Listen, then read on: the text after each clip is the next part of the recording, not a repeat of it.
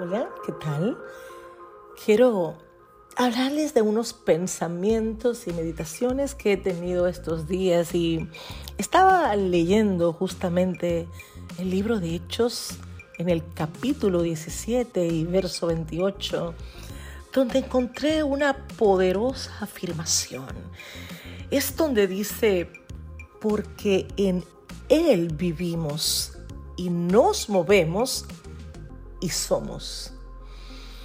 Fue mucho lo que pensé.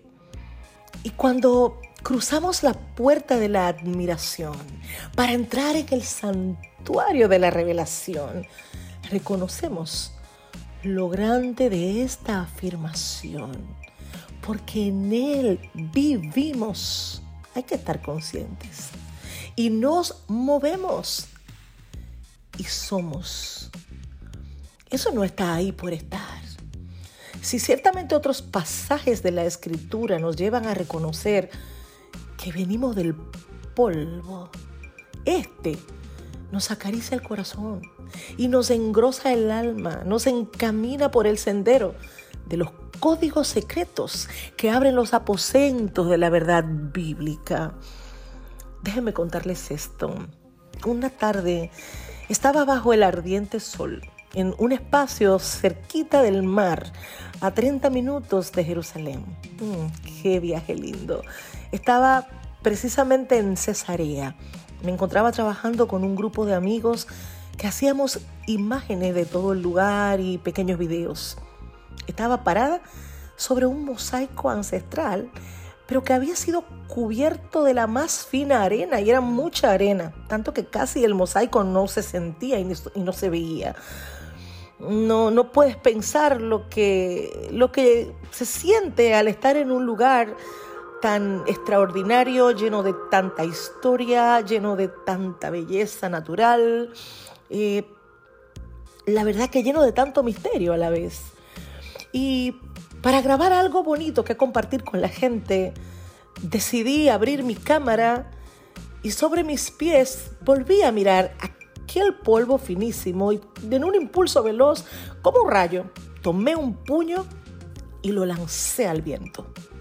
En cinco segundos, cada partícula y micropartícula de polvo desapareció de mi vista.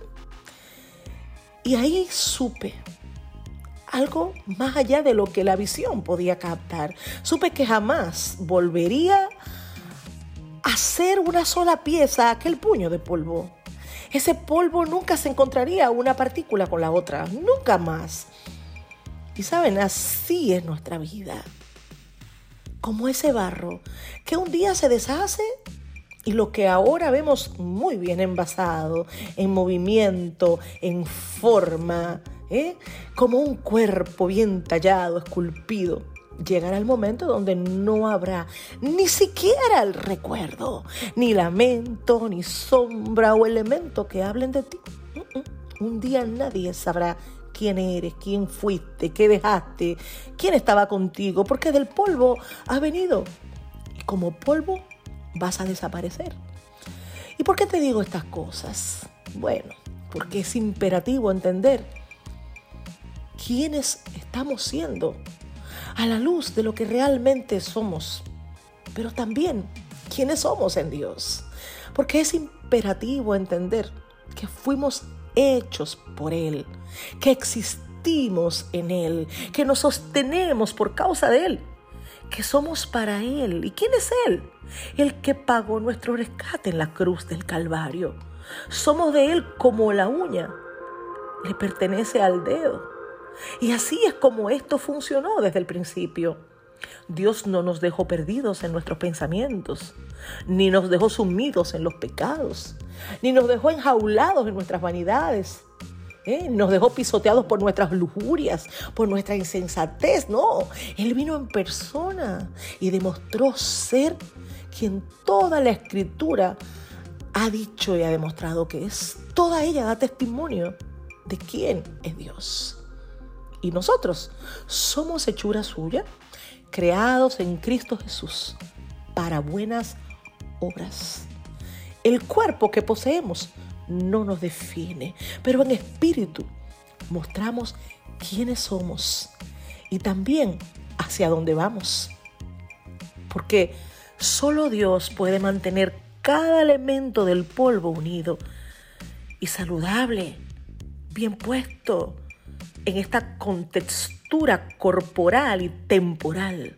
Así tal cual Él lo concibió en su mente. Solo Él puede. Solo Él escogió cada microelemento de tu ser con la idea de manifestar algo superior a esa estructura de soporte humano a la que a veces le damos tanta importancia. Y claro, hay que cuidarla. Es el templo del Espíritu, el verdadero templo. Él no quiso habitar en otro tipo de templo como muchos piensan. Tú eres el templo que Él quiere habitar. Y Él pensó de ti concienzudamente. Pensó sobre cada pieza de ti. ¿No te parece increíble? Sí, eres pensado y pensó cada día de tu vida y tú estás en un libro. Tú eres pensado y Dios es perfecto, lo cual significa que no necesita pensar dos veces nada. Así que cuando te pensó en su pensamiento, te concibió perfecto, aunque estés en un molde de barro. Y también es importante que recuerdes, que sepas, que entiendas, que internalices que eres amado, que eres deseado, que eres bendecido, que tu llegada a esta tierra es esperanza, es luz, que dentro de ti hay un corazón en el que Dios puso eternidad, a donde puso de sí mismo. De modo que nada del cielo, de la tierra o del universo mismo te sea oculto mientras te conectas con Él. Cuando oras hablas con Él. Cuando Él te habla te recargas. Cuando te recargas expresas amor de ese que recibes. Cuando lo expresas revelas a Dios, quien es amor. Cuando esa luz se esparce, vuelve a ti y mientras el polvo vuela en el vórtice del mandato de su voz, atravesando montes, asentándose sobre colinas en una aventura sin fin. El amor que has dado predomina y toma forma para volver a ti, así como la obediencia de una paloma amaestrada. Así vuelve a ti. Amor es la medida de un corazón ilimitado.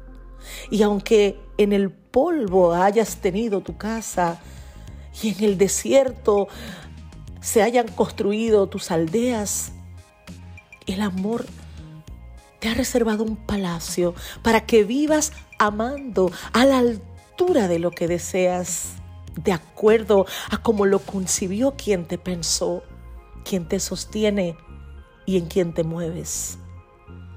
Si piensas que exagero, Quédate con esto. De los pergaminos dorados del profeta Isaías, en el capítulo 54, en el verso 10, mira lo que dice. Pues las montañas podrán moverse y las colinas desaparecer, pero aún mi fiel amor por ti permanecerá. Mi pacto de bendición nunca será roto, dice el Señor, que tiene misericordia de ti. Una taza de fe. Uh.